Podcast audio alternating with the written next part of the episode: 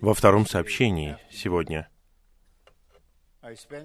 я какое-то время представлял определение переживания Христа. И основная мысль такова. Мы не хотим просто иметь какие-то переживания сами по себе. Христос в своем воплощении, человеческом житии, в своем служении, в своем распятии, воскресении и вознесении имеет историю жития Бога-человека. И все, чем Он является, и все, через что Он прошел, и все, что Он пережил, теперь является элементами всеобъемлющего, животворящего Духа. И поскольку этот Дух сейчас сливается с нашим возрожденным Духом, понемногу история Христа, то есть Его личная история, будет становиться нашим переживанием. Мы войдем в Христа и Его переживания. Поэтому, когда мы переживаем крест, это происходит в союзе с Христом. Когда мы переживаем воскресение, это будет в силе воскресения Христа. И также переживание Христа будет становиться нашей историей. Итак, чем больше мы находимся в нашем духе, и идем согласно Духу в нашем повседневном житии, тем больше возможности дается всеобъемлющему животворящему Духу, чтобы вложить в нас в конкретной ситуации аспекты Христа и Его переживания. Например, религиозные люди злобно нападали на Господа Иисуса. Противостояли Ему, мы пели гимн 68-й, как Его ненавидели, как Его презирали. И в одном месте в Евангелиях Он говорит, если они называют господина дома, то есть Иисуса, Вельзевулом, насколько в большей степени они будут называть также его слуг. То есть, если они делали это со мной, то с вами они будут делать это в большей степени. Итак, если такое происходит, мы не пытаемся с этим покончить. Мы не пытаемся выдержать это. Мы позволяем Духу применять к нам Христа в этой ситуации. И тогда естественным образом мы являем то, что описано в 1 Петра 2 главе, стихе 21 и далее. Петр говорит о Господе, когда его ругали, он не ругал в ответ, а все передавал Богу, который судит все праведно. Поэтому мы не просто принимаем удар на себя — нас не просто разрушает все это. У нас есть Христос как нагрудник праведности, Христос как щит веры, Христос как шлем спасения. И тогда естественным образом Христос, который живет внутри нас, мы просто приносим это Богу. Бог, ты знаешь, что происходит вот это. Мы отдаем это тебе, и это относится к чему угодно. Во время одной поездки мы с женой приземлились в Сингапуре. И, может быть, 50 миллионов людей приезжают в Сингапур за год. Мы видим эти огромные очереди на паспортный контроль и я устал от полета. И тут я получаю свежее напоминание не от Духа, а от моей возлюбленной жены. Это возможность переживать Христа. Мне нужна помощь в таких вещах, и мне нужно напоминание. Но сейчас мы совершим большой поворот и рассмотрим другое измерение переживания Христа. И если соединить это с историей Христа, которая становится нашим переживанием, это дает нам полную картину.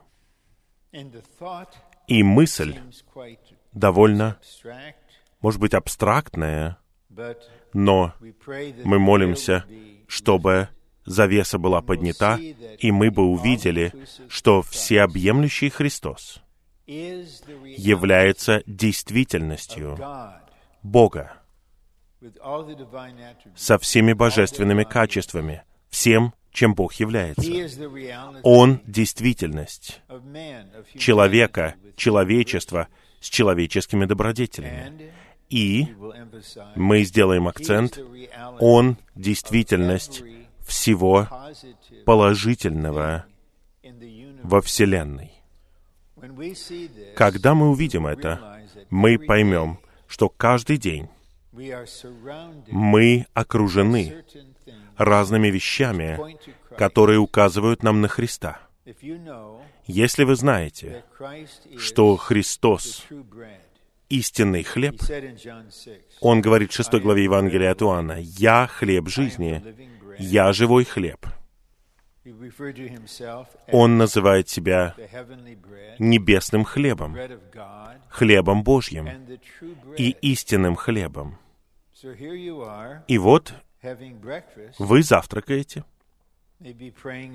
может быть, немного молитесь, благодарите Господа за пищу, и вы понимаете, что подлинный завтрак — это Господь Иисус. В то время, как я ем овсянку или что угодно, уверяю вас, меня кормят здоровой пищей утром, днем и вечером. В то же самое время я понимаю, действительная пища — это Христос. В этот момент, когда я ем свой здоровый суп, свой здоровый борщ, пожалуйста, приезжайте в Анахайм. Все вы приезжайте в Анахайм.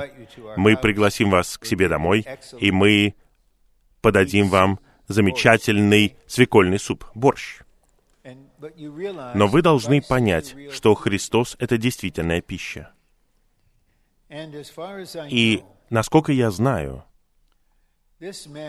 этот вопрос, Христос как действительность всего положительного, был восстановлен через служение в Ни. И есть книга, которая называется «Христос. Действительность всего духовного». И брат Ни говорит, что Бог дает нам не какие-то вещи, Он дает вам не милость как какую-то вещь или любовь как какую-то вещь. Бог дает вам только Христа. И мы видим это в первом послании Иоанна в пятой главе. Иоанн говорит, Бог дал нам вечную жизнь. И эта жизнь в Его Сыне. Тот, кто имеет Сына, имеет жизнь. Итак, Бог не дает вечную жизнь как вещь.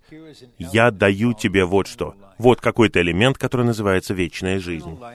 Вечная жизнь находится в Сыне. Вечная жизнь — это Сын. У вас есть вечная жизнь, потому что у вас есть Сын. Итак, брат Ни развивает это в своих центральных сообщениях. Затем, когда служение перешло к брату Ли, это было развито в высшей степени. Мы видим это, к примеру, в гимнах. Гимн 59. Я так рад, что мы его пели. Мы посвятили этому время. Это свидетельство Христа как действительности всего положительного. Но посмотрите на гимн 146. У брата Ли есть гимн о деревьях. Христос — это действительность такого дерева, другого дерева, кедра, истинной лозы. А гимн 148 — это гимн о свете. Но сейчас я хотел бы прочитать вам и прокомментировать знакомый гимн. Он новый и свежий для меня. сейчас, потому что новизна — это Христос. И мы обновляемся день за днем. Я знаю, что мой внешний человек угасает, но меня это не приводит в отчаяние, потому что я буду новее, когда я буду ложиться спать вечером, чем когда я был утром, потому что Христос — это новизна, и мы обновляемся день за днем. Это гимн 347. Только Христос — действительность одна. Бога и человека и всего. Не обрести нам Бога без Христа. Мир, человек, все ложно без Него.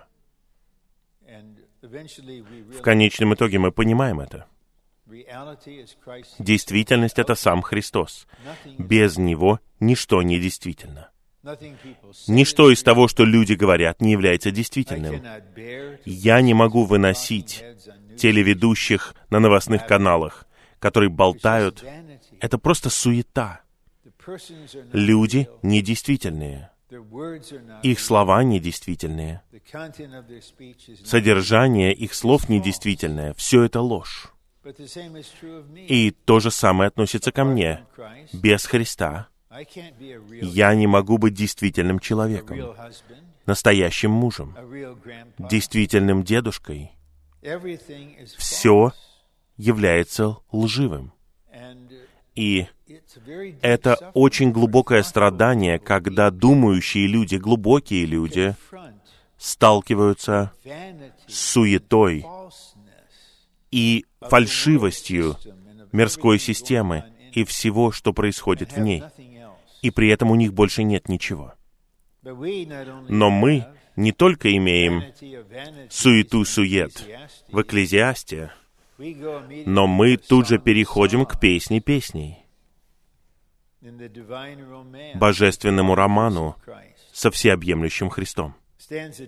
Второй куплет. Всякий прообраз, то есть символ, в древние века.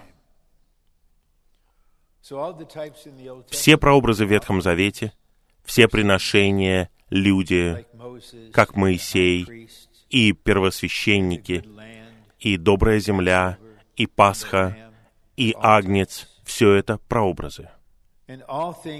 Все, что нам нужно в малом и большом, то, что нам необходимо —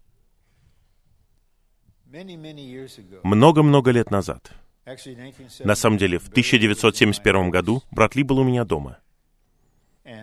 И одна сестра задала ему вопрос. Почему сестры часто производят проблемы в церкви? Небольшое отступление, чтобы представить уравновешенный взгляд. Большая часть обычных проблем действительно исходит от сестер, но основные разрушительные бунты производятся братьями. Итак, это был искренний вопрос от сестры. И брат Ли отметил две вещи. Тщеславие и отсутствие безопасности. Вопрос отсутствия безопасности запомнился мне, когда я заботился о семье, о жене. Нам нужна безопасность. Это очень глубокая нужда, особенно в женщинах. Безопасность — это Христос. Нам нужно здоровье. Здоровье — это Христос. Нам нужно воодушевление. Все это Христос. Все, что нам нужно. Все это тени Божьего Христа, чтобы показать, что Он есть все во всем. И Господь устраивает ситуации, в которых мы можем переживать Его. Я помню, как я ездил на юге Филиппин с моим соратником Дэвидом Хиггинсом, и однажды мы делали три сообщения в трех разных городах. И когда мы приехали в третий город, мне нужно было вставать и говорить, у меня практически не было сил стоять. Но тогда это была возможность переживать то, что переживал Павел. Парадокс. Когда я слаб, тогда я силен. Когда я болен, я здоров. Когда я устал, у меня есть энергия. Итак, Господь из необходимости мы должны заботиться об этом. И Он тогда является действительностью нашей энергии, нашей силы, нашего здоровья. Идем дальше. Все, что под солнцем, суета-сует. Как только родилась моя дочь, я не знаю почему, я был в восстановлении всего лишь где-то 15 месяцев. Но у меня была особая молитва о ней. И молитва была такая, «Господь, я прошу Тебя, как только она будет готова в своем развитии, покажи ей суету мира». И она была спасена на детских собраниях. Она была спасена динамично, благодаря верным служащим сестрам. И когда ей было лет 15, на церковных собраниях, я говорил ей об этом. И она сказала, «Папа, я начинаю это видеть. Я вижу глубже суету, лживость, обман. И это может защитить человека от того, чтобы вступить в брак с системой этого мира. Все суета-сует. Все наполняет смыслом только Он. Даже владея в этом мире всем, пусты мы, если без Христа живем. Итак, мы можем наслаждаться многими вещами. Мы можем владеть многими вещами. Но если мы без Христа, то мы пусты. Американцам очень трудно делать вот что.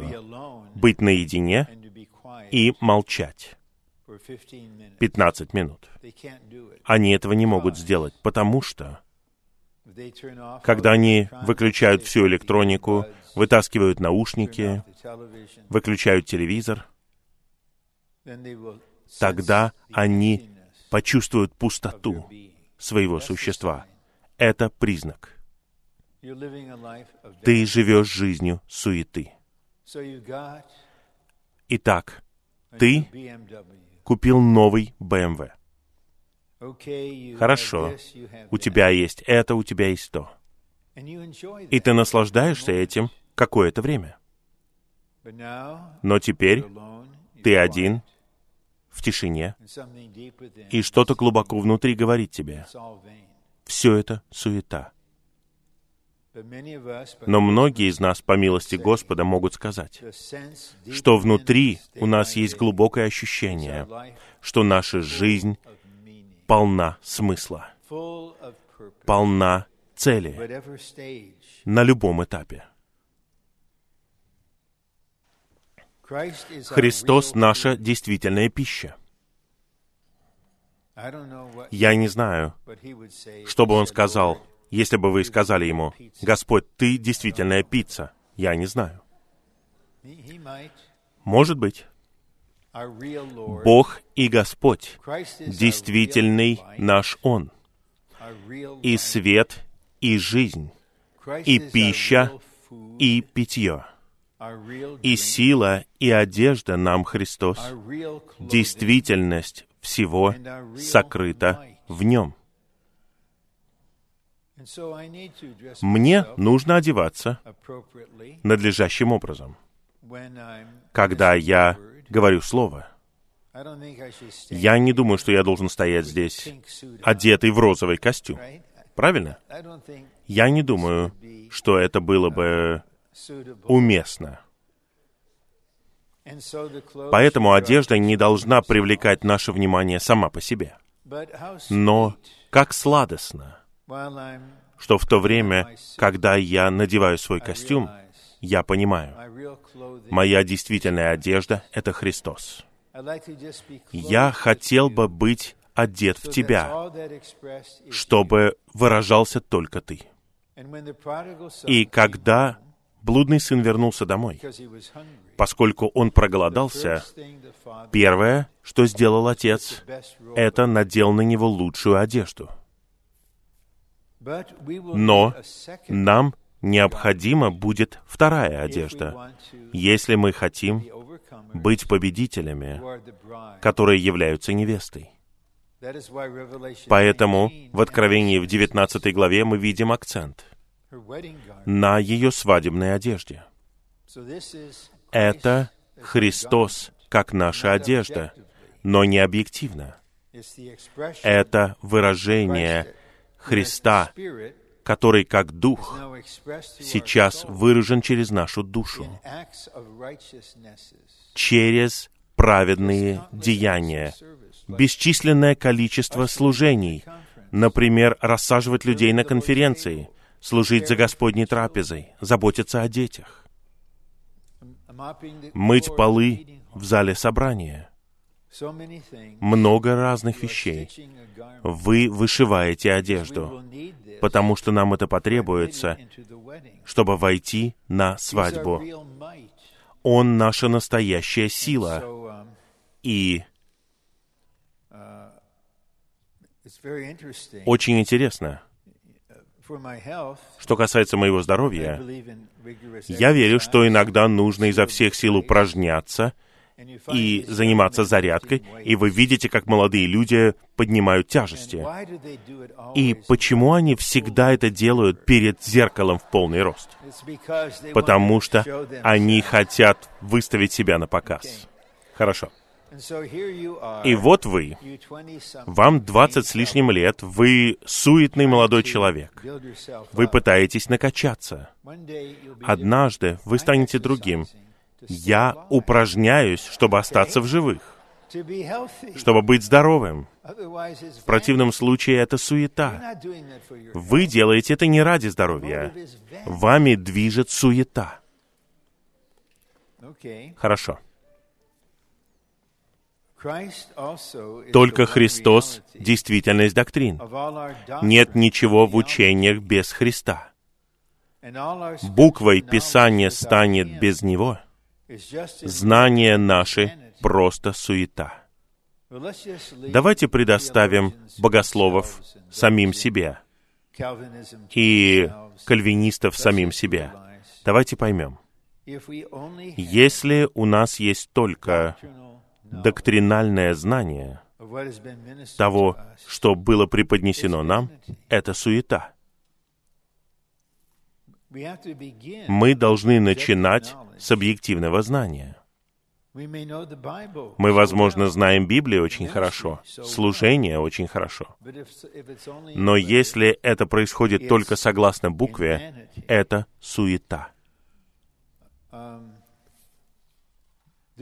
Из-за перемены часовых поясов, главным образом, мы с женой проснулись где-то полчетвертого утра в пятницу. И у меня был мир, хотя накануне на меня нападали очень сильно через электронную почту, но мы решили этот вопрос. И она привлекла мое внимание и сказала, «Рон, я хочу прочитать тебе кое-что». И она прочитала 91-й псалом, как будто я никогда его раньше не слышал. Как Господь хранит нас в себе, Он защищает нас от врага. Мы обитаем в Нем, как в своем жилище. И это преподнесло мне Христа. Просто то, что она прочитала его мне. И когда у меня появилась возможность, я подумал, я сначала проведу исследование в интернете, сначала на Гугле, а потом в Амазоне, и посмотрю, есть ли полезные книги о 91-м псалме. И были книги, были проповеди, и всех их отличало одно. Они пренебрегали тем, что это псалом о Христе. О, только я и Бог. Итак, они читают 91-й псалом, они пишут книги по 91-му псалму и не понимают при этом. Этот псалом описывает часть истории Христа. Я могу иметь переживание того, что в этом псалме, только будучи в Христе. И это часть его истории. Итак, Он тот, кого Бог защищает, Он тот, кто обитает в Боге. Теперь я упражняюсь, чтобы быть единым с Ним. И тогда то, что мы знаем, это не суета. И, наконец, действительность пространства есть Христос. И времени действительность лишь Он. Ну, давайте вот применим это к этапам человеческой жизни. Как драгоценно, что кто-то по-настоящему спасается в 12 лет, в 13 лет. Он или она посвящают свою жизнь Господу, и, будучи подростком, он переживает Христа на таком этапе. И потом этот человек становится молодым, взрослым человеком, вступает в брак, у него появляется семья, он переживает Христа на этом этапе. И затем переходим к среднему возрасту. И мужчины понимают, это важный этап. Вы переживаете Христа на этом этапе. И в конечном итоге, я уверен, средний возраст заканчивается к 70 годам. Я не знаю, как назвать то, что после 70. Однажды я спросил одного врача, может быть, он здесь, где-то в Великобритании, геронтолог он. Я спросил, в каком возрасте я по-настоящему буду пожилым? Ну, понимаете, я хотел бы знать, что говорит наука. И он сказал мне, я не хочу возвращаться назад, и чтобы мне было 35 лет, или 42 года, или чтобы мне было 60 с небольшим. Я на другом этапе. Я хочу переживать Христа на том этапе, на котором я нахожусь. И Он действительность каждого этапа. Вам не нужно быть странным подростком только лишь потому, что Христос живет в вас. Вы нормальный студент, но вы не мирской. И Христос действителен для вас. Только Христос — действительность всего. Через всю вечность и для всех времен. А теперь, прежде чем мы перейдем к плану, я хотел бы отметить несколько стихов и прочитать два или три из них, просто чтобы подкрепить это откровение, что действительность — это сам Христос. Евангелие от Иоанна 1.14. «Слово стало плотью и поставило скинию среди нас, полное благодати и действительности. Затем, позднее, в стихе где-то 16 или 17, говорится, «Закон был дан через Моисея, благодать и действительность пришли через Иисуса Христа». Итак, представьте себе человека, который встает и говорит, «Я есть действительность». Что бы люди сказали, если бы кто-то заявил подобное? Вы или сумасшедший, или вы Христос, Сын Божий. Итак, есть личность, которая является действительностью. И я говорил ранее, это произошло не недавно, это началось много лет назад. Глубоко внутри моего существа есть голод по действительности. Я знаю, что многие вещи истинны. Я знаю, что они были действительными для брата Ни. Они были действительными для брата Ли. Я не знаю, насколько они действительны для меня. Господь, я ищу Тебя. И эта действительность есть сам Христос. Он единственный, истинный, подлинный человек, который когда-либо жил.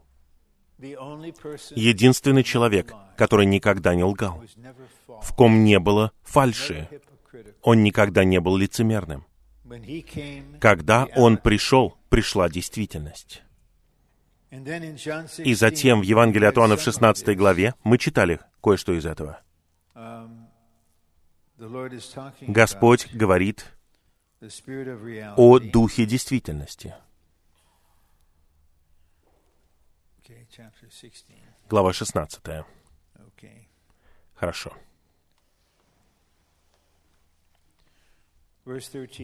Стих 13. «Но когда придет Он, Дух действительности, Он введет вас во всю действительность. Я ценю этот стих. Иногда я молюсь об этом. Господь, сегодня введи меня больше в действительность. Просто вводи меня. И все, что я говорю, все, что я делаю, все, чем я являюсь, вводи меня Дух действительности введет вас во всю действительность, ибо Он будет говорить не от себя, а будет говорить то, что услышит, и возвестит вам грядущее. Он меня прославит, потому что получит от моего и возвестит это вам. Это может быть нашим ежедневным переживанием. Даже сегодня вы в душе. Даже в то время, как вы бреетесь, вы просто говорите, «Господь, сегодня вводи меня в действительность». И что-то в течение этого дня, аспект Христа, истины, становится действительным для вас. И когда он становится действительным для вас, он начинает делать вас по составу человеком истинности, искренности, подлинности. Апостол Иоанн усвоил это, и поэтому он мог написать свое второе послание, обращаясь в нем к известной сестре и ее детям. Он приветствует их и говорит, «Вы те, кого я люблю в истинности». Вы чувствуете искренность, честность, подлинность этого. Небольшой комментарий по поводу слова «искренность» в английском языке. Это происходит из латыни и греческого. В Римской империи по крайней мере, какое-то время существовала целая индустрия по продажу мрамора. Продавали блоки мрамора. И в то время были мошенники, как и сейчас. Они брали кусок мрамора, в котором была трещина. И они знали, что они не могут получить за него хорошую цену. Поэтому они научились заполнять эту трещину воском, и все выглядело так, что это чистый мрамор. Но в конечном итоге правительство поумнело, и появились люди, чья работа состояла в том, чтобы быть инспекторами по мрамору. Они проверяли мрамор. И если он проходил проверку, они писали на документе два латинских слова. «сине сире» без воска. Так хорошо быть с людьми, которые не заполняют трещины воском. Они просто искренние. Но еще один пример из греческой культуры. Он связан с очень тонким фарфором, чашами, тарелками. И их тоже нужно было инспектировать, потому что если посмотреть на них вот так вот, в этом свете, вы не видели никаких сколов, никаких тонких трещин. Поэтому процедура была такой. Чашу или тарелку держали против солнечного света. И солнце просвечивало, и если были какие-то дефекты или трещины, их было видно. Итак, греческое слово означает «подвергнуто суду солнечного света». Итак, действительность — это то, что проходит тест солнечного света, проверка солнечным светом. И вот что наиболее драгоценно в церковной жизни. Когда вы сталкиваетесь с действительностью, с искренностью, с подлинностью во всех братьях и сестрах. И еще два отрывка. Я перехожу к посланию к Ефесянам, 4 главе. И в стихе 20 и 21 Павел говорит, «Но вы не так научились Христу». Если в самом деле вы слышали Его и в нем были научены согласно тому, какова действительность в Иисусе.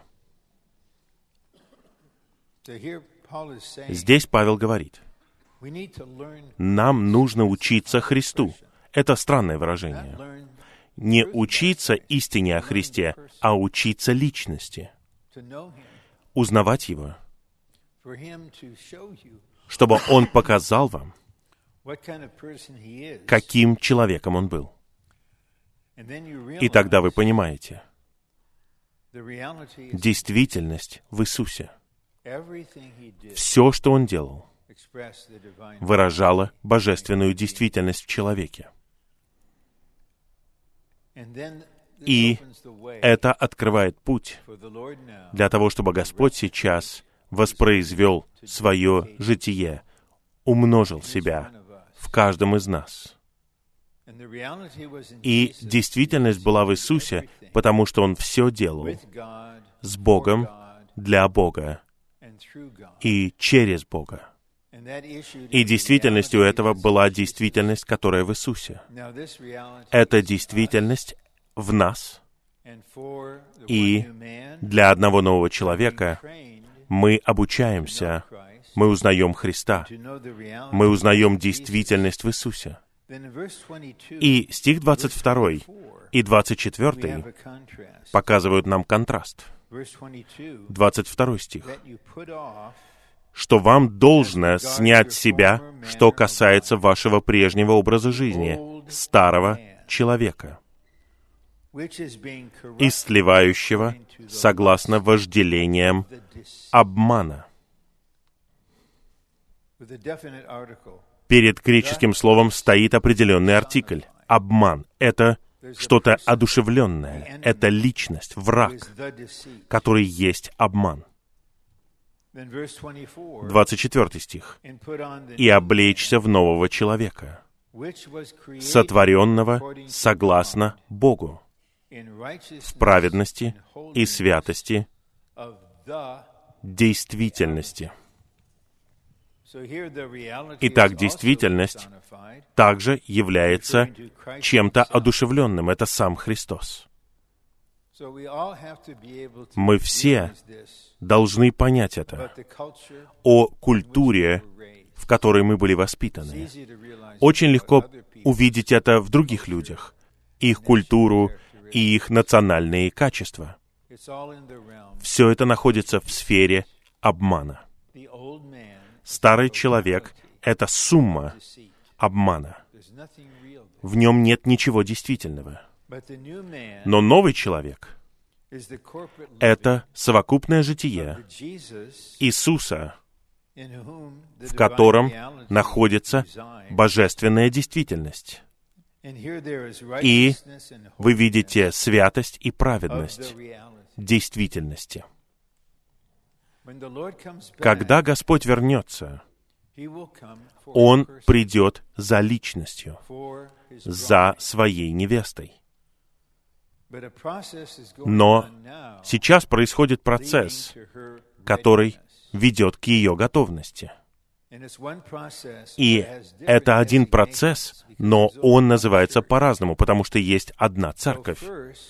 Итак, сначала Господь должен обрести действительность тела Христова, которая будет явлена в жизни поместной церкви. Затем эта действительность, тело Христова, станет развитым одним новым человеком, совокупной личностью, полной действительности. И эта совокупная личность исполняет Бытие 1.26.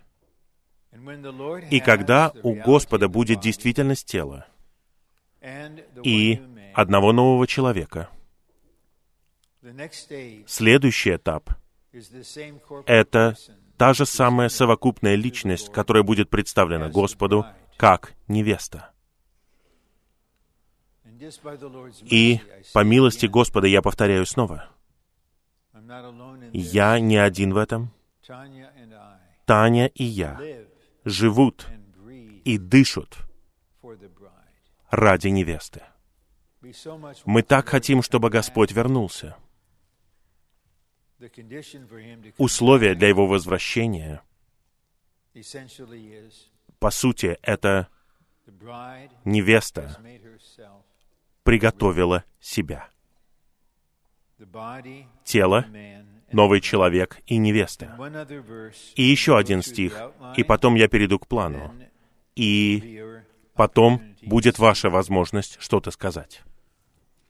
1 Иоанна, 5 глава. Стих 20. И мы знаем, что Сын Божий пришел и дал нам понимание, чтобы мы знали того, кто истинен. И мы в том, кто истинен, запятая, в Его Сыне, Иисусе Христе. Это истинный Бог и вечная жизнь. Иоанн говорит, мы знаем, какие-то вещи нам нужно знать, не просто верить. Мы знаем, что Сын Божий пришел и дал нам понимание. Вы получаете это понимание не потому, что вы умный человек, и вы учились в Оксфорде, в Кембридже, или вы что-то изучали там под руководством профессоров. Они научат вас многим вещам, но они не дадут вам духовного понимания. Но брат, который является сварщиком, сестра, которая является пневматической мамой дома с детьми, имеют такое понимание, которым не обладают интеллектуалы. Итак, Он дал нам понимание с целью, чтобы мы знали того, кто истинен. Нам нужно перевести греческий язык в определенную форму английского языка, чтобы мы понимали его. Но в другом переводе говорится, чтобы мы знали истинного. На самом деле, греческий язык просто говорит истинный, действительный. Я люблю это, чтобы мы знали действительного. Я хочу узнать действительного. Это Бог действительный. И мы в действительном. Мы погружаемся в божественную действительность, в действительного. И это происходит, потому что мы находимся в Его Сыне. Выражение «Его Сын» означает, что действительный — это Отец. Сын. Итак, мы в Нем и в Его Сыне Иисусе Христе. Это есть истинный Бог и вечная жизнь. Итак, вот мы. Понемногу мы понимаем. С одной стороны, действительность вошла в нас как дух действительности. Тот, кто говорит «Я есть действительность», в своем воскресении был преображен и стал духом действительности. И сейчас он находится в вас. Он вводит вас понемногу во всю действительность. Он делает так, что вы узнаете Христа, переживаете Его, наслаждаетесь им. Приготовьтесь для того, чтобы вы стали им, составились из Него. Но кроме того, мы находимся в сфере действительности. Мы в действительности, в самом Боге. И мы просто окружены этим. И теперь вот что мы видим. Когда мы в действительном, мы можем начать понимать, что Христос — это действительность всего, чем является Бог. И всех божественных качеств.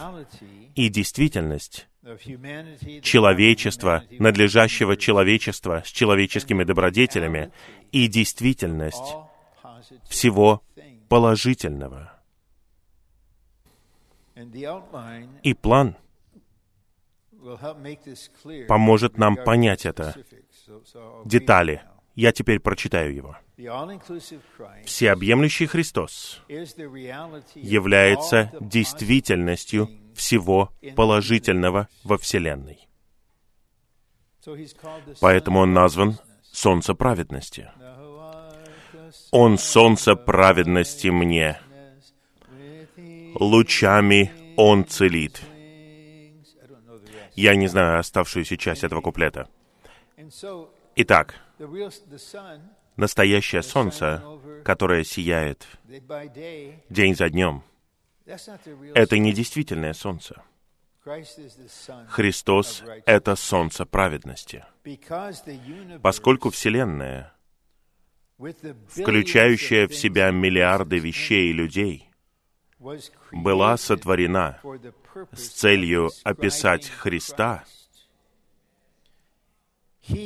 то он, открывая себя своим ученикам, мог в любой обстановке с легкостью найти какую-либо вещь или какого-либо человека, которые служили бы иллюстрацией его самого. Поэтому это мог быть цветок, подсолнух, любые другие цветы. Иногда но мой разум не позволяет это мне делать. У меня начинает кружиться голова. Я начинаю думать об обширности Вселенной. Почему? Она такая большая.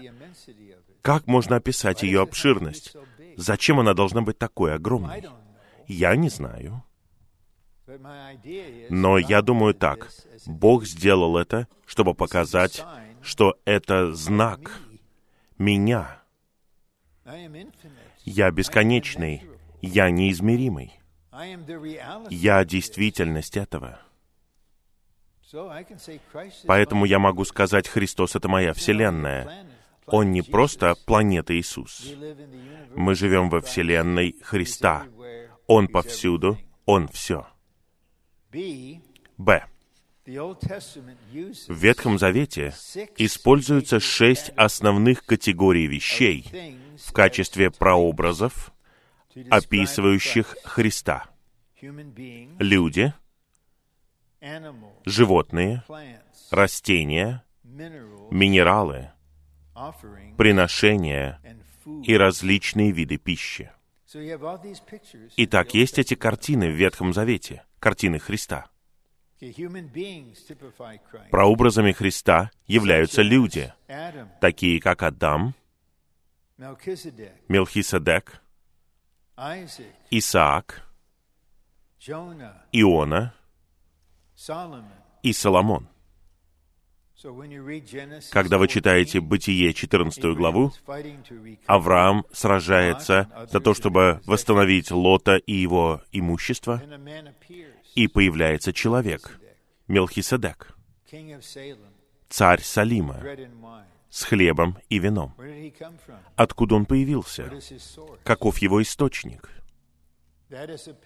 Это картина Христа, который хочет прийти к вам после того, как вы участвовали в осуществлении Его движения. Он хочет прийти к вам и освежить вас хлебом и вином. Поэтому, когда мы читаем 14 главу Бытия, мы видим Христа. Что касается Исаака, детали, как приносили в жертву Исаака, указывают на Христа. Два. Прообразами Христа являются животные, такие как ягненок, лев, вол, орел и серна. Только положительные вещи. Например, гремучая змея не может быть таким прообразом. Это прообраз чего-то еще. Какой у нас Христос? Он агнец, но он также лев. В Откровении пятой главе мы видим это. Кто достоин открыть свиток? Апостол плачет. Он в отчаянии. Он последний апостол, живущий на земле. Что мне делать? Ангел говорит, перестань плакать. Лев из колена Иуды может открыть свиток, но он видит Агнца. Для нас Христос — это Агнец. Это неплохо. Неплохо. Он Агнец. Но для врага он лев. Есть два льва — 1 Петра 5 глава.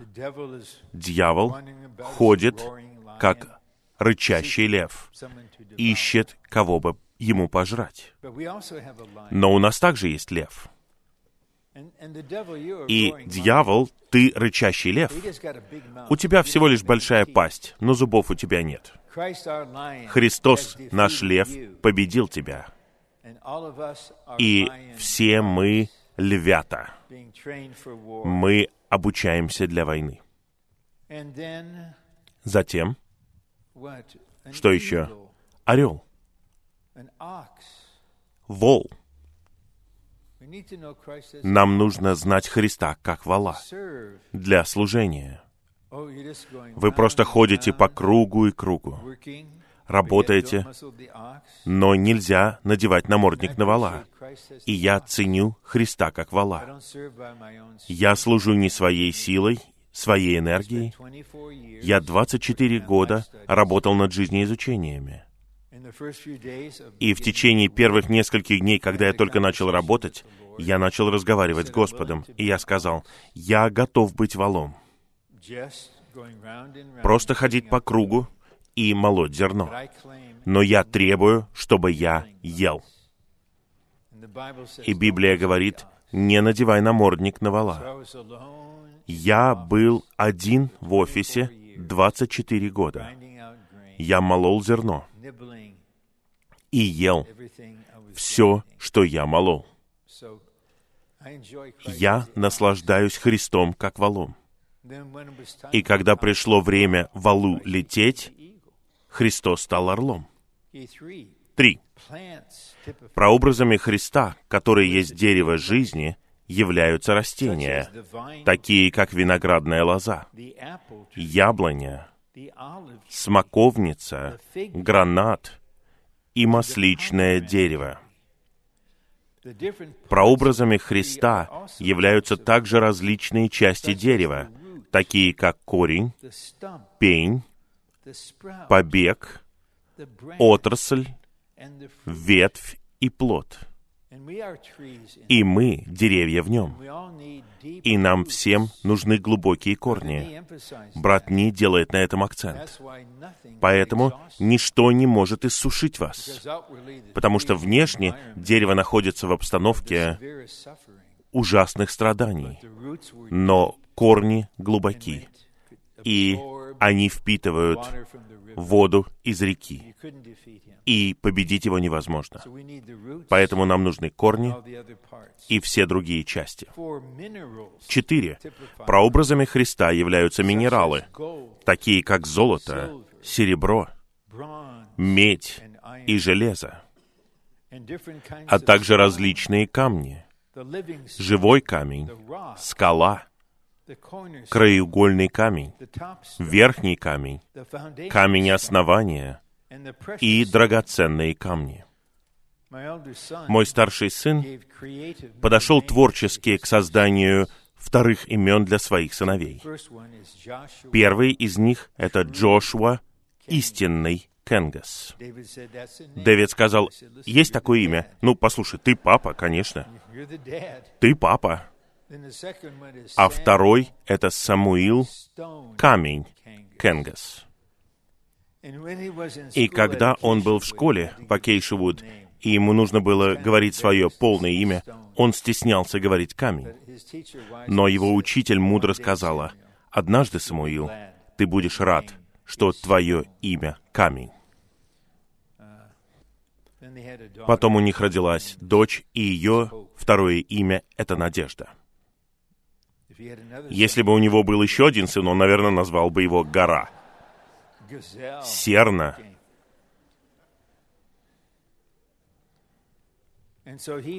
Итак, он все эти камни. Пятое. Прообразами Христа являются приношения, такие как жертва за грех, жертва за проступок, всесожжение, хлебное приношение, мирное приношение, потрясание, возношение и возлияние. Итак, читаем Левит, и мы видим Христа повсюду. Прообразами Христа являются различные виды пищи, такие как хлеб, пшеница, ячмень, виноград, смоквы, гранаты, маслины, молоко и мед. Итак, вчера, чтобы помочь моему здоровью, моя драгоценная жена приготовила для меня теплый напиток и добавила туда молоко и мед. Христос — это молоко и мед. Обычно не пьют стакан меда. Нужно немножко меда, и тогда все становится сладким. В. В Новом Завете Христос является Духом действительности, который делает неисследимое богатство всего, чем Он является, действительным для нас, вводя нас в самого себя — как божественную действительность. Это очевидная иллюстрация. У меня пересохло горло, мне нужно попить воды. Но живая вода — это Христос. Он сказал женщине в том разговоре в четвертой главе Евангелия от Иоанна, «Можно мне попить?» Ты просишь у меня попить у самарянки? Если бы ты знала, кто говорит с тобой и кто просит у тебя пить, ты попросила бы у него, и он дал бы тебе живую воду. А кто выпьет воды, которую я дам ему, она станет в нем источником воды, бьющей вечную жизнь. Это четвертая глава Евангелия от Иоанна. Я хотел бы спросить вас, мягко, Стало ли это действительным для вас? Сейчас вы понимаете, что Отец — это источник в глубинах вашего существа. В вас есть сейчас источник. Он бьет как родник в Сыне. И Он появляется как вечная жизнь. И Он течет к Новому Иерусалиму. Нам нужно учиться. Мы получили большую помощь на летнем обучении о том, что нам нужно говорить скале. Вы жаждете, и вы просто говорите. Вы понимаете, Он скала, рассеченная скала, и Он в вас, и Он вода. Единственное, что вам нужно сказать, Господь Иисус, и течет река, и вы освежены. У вас появилась энергия, вы возвышены, вы воодушевлены, вы исцелены. И очень трогательно, как он общался с ней. Он не был как какой-то проповедник, который говорил, ты греховная женщина, ты попадешь в ад, ты под праведным судом Бога, поди ниц и покайся. Он говорил с ней о воде. И потом он сделал шаг и сказал, иди позови своего мужа. И она сказала, у меня нет мужа. И он сказал, ты права, у тебя нет мужа. У тебя было пять мужей. А теперь ты живешь с мужчиной, который не муж тебе, и нет ничего нового под солнцем. И он озарил ее таким образом. И он понял, почему она переходила от одного мужа к другому, и потом в итоге отказалась от мужей вообще, и просто жила с мужчиной, потому что она жаждала.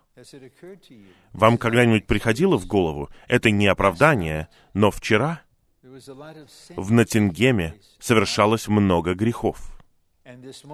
И сегодня утром многие чувствуют себя ужасно, если они еще проснулись вообще. И основная причина в том, что они пустые и жаждущие. И вместо того, чтобы прийти к тебе с огненным сообщением, я хотел бы прийти к тебе с Сыном Человеческим, который понимает твою ситуацию и дает тебе живую воду. И когда ты, когда Он коснется чего-то, озарит тебя. Ее это не обеспокоило. Она пошла в город и сказала, «Идите, посмотрите на человека, который сказал мне все. Я получила от него вечную жизнь». И она привела целый город Господу. Чудесно. Я не знаю, что бы вы почувствовали, если бы на ваше домашнее собрание пришла женщина, ну, предположим, 47 лет, она ищущая по-настоящему, и вы узнаете, что она была замужем пять раз. А теперь она просто живет с мужчиной. Вы бы сказали, нехороший материал. Ну, только Христос хороший материал. Прощенные грешники становятся хорошим материалом. Почитайте седьмую главу Евангелия от Луки. Женщина, которая пришла без приглашения, и Иисус обедал в доме фарисея. Она встала на колени, она плакала, она омывала ему ноги своими слезами и вытирала ему ноги своими волосами и помазала ему ноги. И потом там произошло обсуждение, потому что религиозный фарисей критиковал. И Господь сказал, «Кому много прощено, много любит». Именно так Господь обращает вспять все, что сделал враг. И все ошибки, все наши проступки, все наши грехи, мы получаем настоящее прощение. И наш единственный ответ — Господь, я люблю Тебя. Я люблю Тебя, Господь. Хорошо. Г. Элементы действительности всех прообразов находятся в духе. Все они в духе. И Дух переливает и раздает все это богатство в нас через слова Господа. Дух это делает. Мы читаем Слово, мы молимся Словом, и Дух передает действительность этого в вас, и это бесконечно. Это бесконечно, неисследимые, неограниченные богатства всего положительного. Подчас, когда год приближается к завершению, я пытаюсь посчитать, во скольких разных кроватях мы спали за год. Некоторые могут спать только в своей собственной кровати. Если они в другой кровати, они не могут спать. Но я могу сказать искренне, моя истинная кровать — это Христос. Моя подушка — это Христос. Мое покрытие — это Христос. Истинный покой — это Христос. Второй римский пункт. Пусть никто не судит вас в том, как вы едите и пьете, или в отношении праздника, или новомесяча, или субботы. Все это есть тень будущего, а тело... Извините. Я вижу улучшение. Я вижу отход мокроты, но дух мой все равно течет. Извините меня за кашель. А тело — сущность Христова. Пусть никто вас не обманывает, считая вас недостойными награды. Религия обманывает людей. Она возлагает на них всевозможные требования и ограничения. Тело в послании Колосинам 2.17, как в случае с физическим телом человека, это определенная субстанция, то, что действительно существует. И обряды закона, подобно тени, которую отбрасывает человеческое тело, представляют собой тень Христа, которая является субстанцией и действительностью благовестия. Послании к Колоссянам раскрывается такой всеобъемлющий Христос, как средоточие Божьего домостроительства. Итак, Пасха — это Христос. Праздники — это Христос. Мы не позволим кому-либо приходить и навязывать религиозные требования нам и обманывать нас, считая нас недостойными Христа. Этого не произойдет. Они не посмеют сделать этого со мной, и я не позволю вам сделать это по отношению к моим братьям и сестрам. У них есть право наслаждаться таким Христом. Б.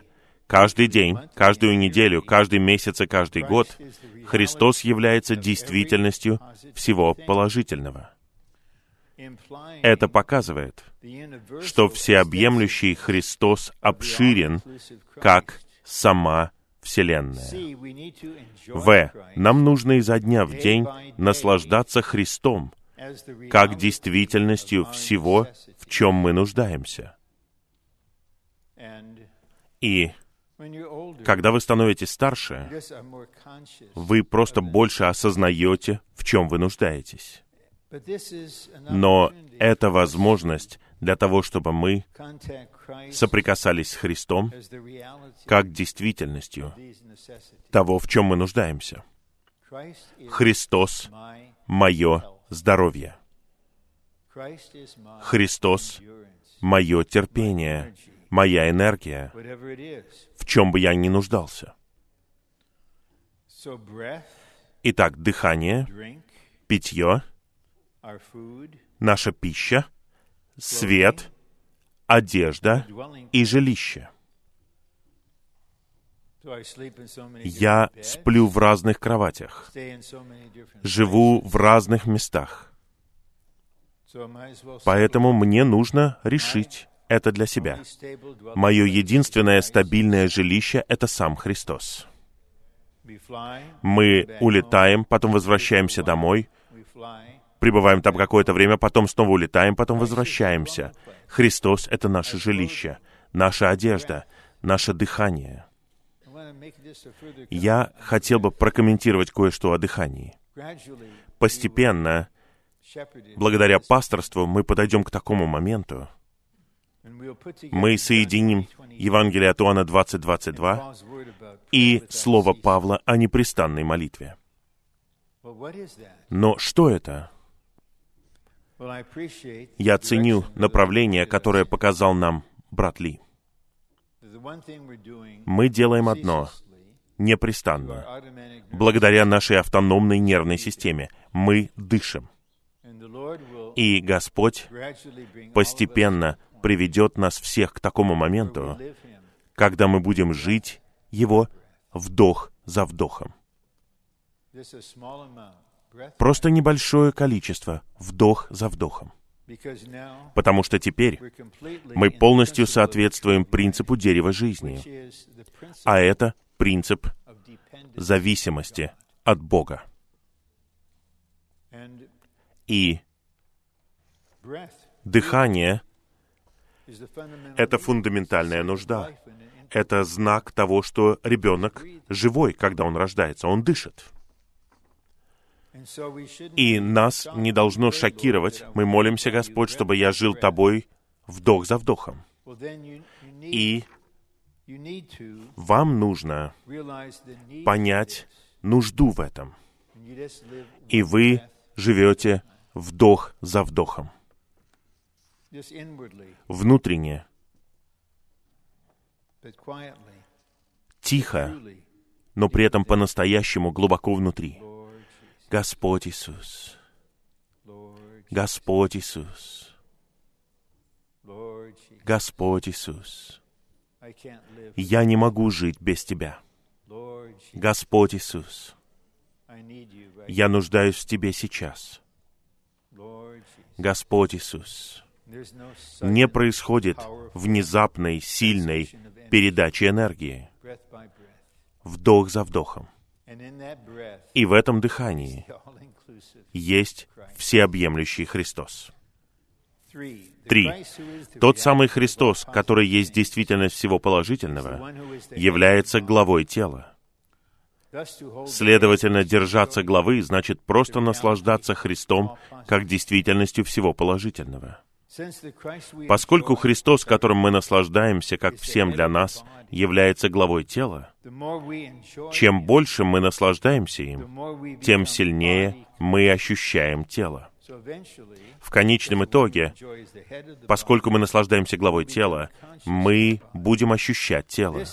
Отсюда следует, что наслаждение Христом — это не что-то индивидуалистичное, а что-то связанное с телом. Чем больше мы наслаждаемся Христом, тем больше мы любим других членов тела. Однажды я задал брату Ли вопрос. Это было в апреле 1970 года. Об одном духовном вопросе.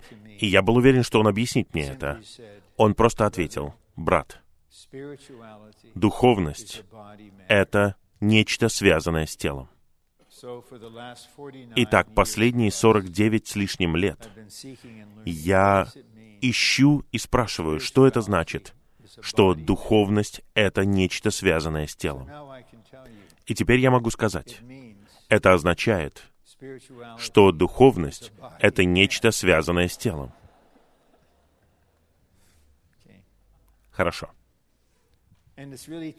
И это так и есть. Чем больше мы наслаждаемся Христом, который есть Христос, который любит церковь, тогда вы любите членов. Поскольку главенство Христа находится в воскресении, наслаждение Христом, естественно, приводит нас в воскресение.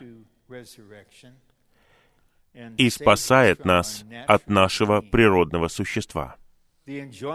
Наслаждение Христом приводит нас в небесные пределы в вознесении. Мы можем быть в небесах в своем переживании, только благодаря наслаждению Христом, главой, как животворящим Духом в нашем Духе.